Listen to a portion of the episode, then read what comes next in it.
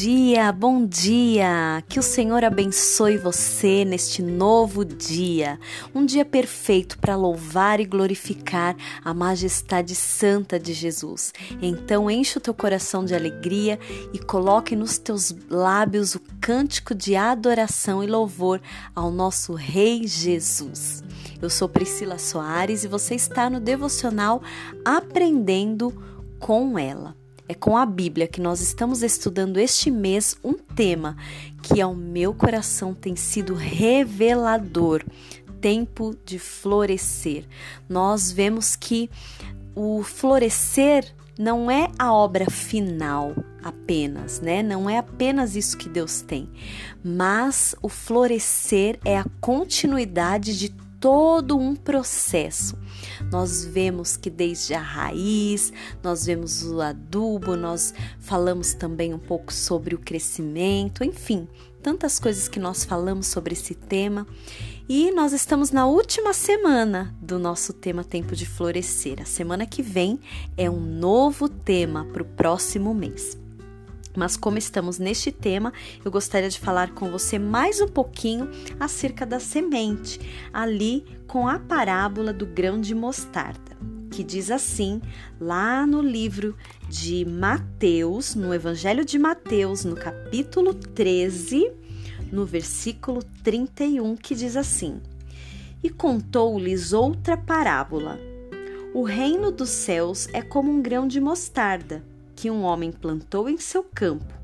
Embora seja a menor dentre todas as sementes, quando cresce, torna-se uma das maiores plantas e atinge a altura de uma árvore, de modo que as aves do céu vêm fazer os seus ninhos em seus ramos.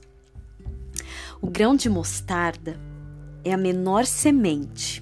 Ela mede por volta de 2 milímetros. Ela é muito pequenininha. E o pé adulto, depois de plantado, pode chegar a 3 metros de altura. Quando Jesus Cristo trouxe a parábola do grão de mostarda e ele diz que o reino de Deus é semelhante ao grão de mostarda, o Senhor ele mostra para nós assim: aqueles que querem florescer colocam tantas barreiras para poder florescer aquilo que Deus tem, porque olham para sua incapacidade. Olha bem, quantas vezes você já parou e disse: "Ah, isso aqui não é para mim.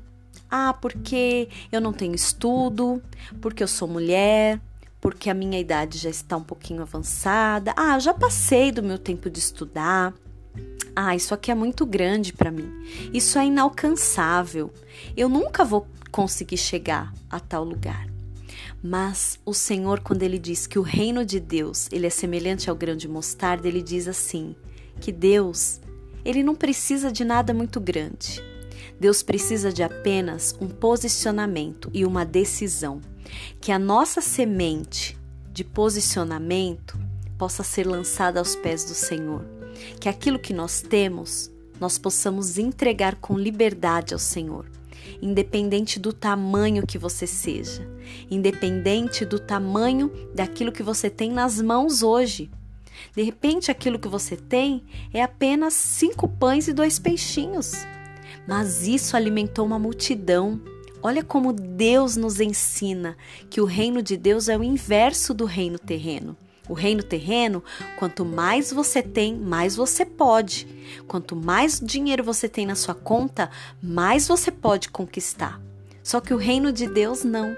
Ele diz que aquele que é o menor, aquele que menos tem, aquele que se acha insignificante, é esse que Deus tem grandes coisas para realizar. Sabe por quê? Porque quão menor eu sou, eu tenho menos de mim para esvaziar. Quanto maior eu sou, é muito espaço para eu esvaziar. Então, queridas, que nesta manhã você possa receber esta palavra. Que florescer é para você sim.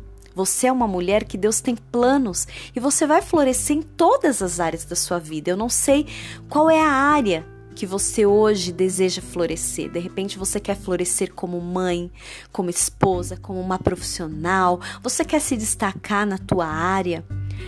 De repente você quer ser é, alguém no, no ministério. Você quer fazer coisas grandes. Mas o Senhor diz: comece com aquilo que você tem, porque o menor é o maior. Olha só quando Davi foi escolhido o segundo rei de Israel. Quando o profeta chegou ali para ungir o novo rei, ele olhou o, o, primeiro, o filho mais velho, o maior, o mais capaz, e do menor ele foi descendo até o menor, e Deus disse: É ele, é o menor, é o esquecido, é o último. Então, queridas, que esta palavra possa entrar no teu coração que você pense assim: eu sou capaz de florescer e eu posso fazer coisas grandes, porque não é na minha capacidade, mas é na capacidade do Deus que me chamou.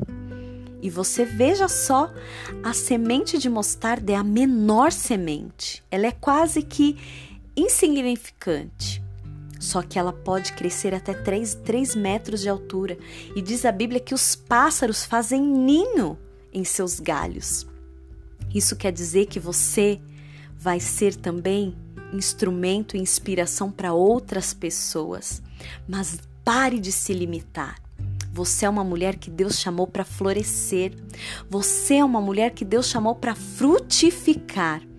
Você ouviu durante todo esse mês de outubro acerca do florescer. Nós vimos sobre a cura das nossas raízes, vimos sobre o solo que estamos plantadas, vimos a importância de estarmos à beira de águas correntes e nós vimos as estações. Mas olha que interessante. A menor será a maior.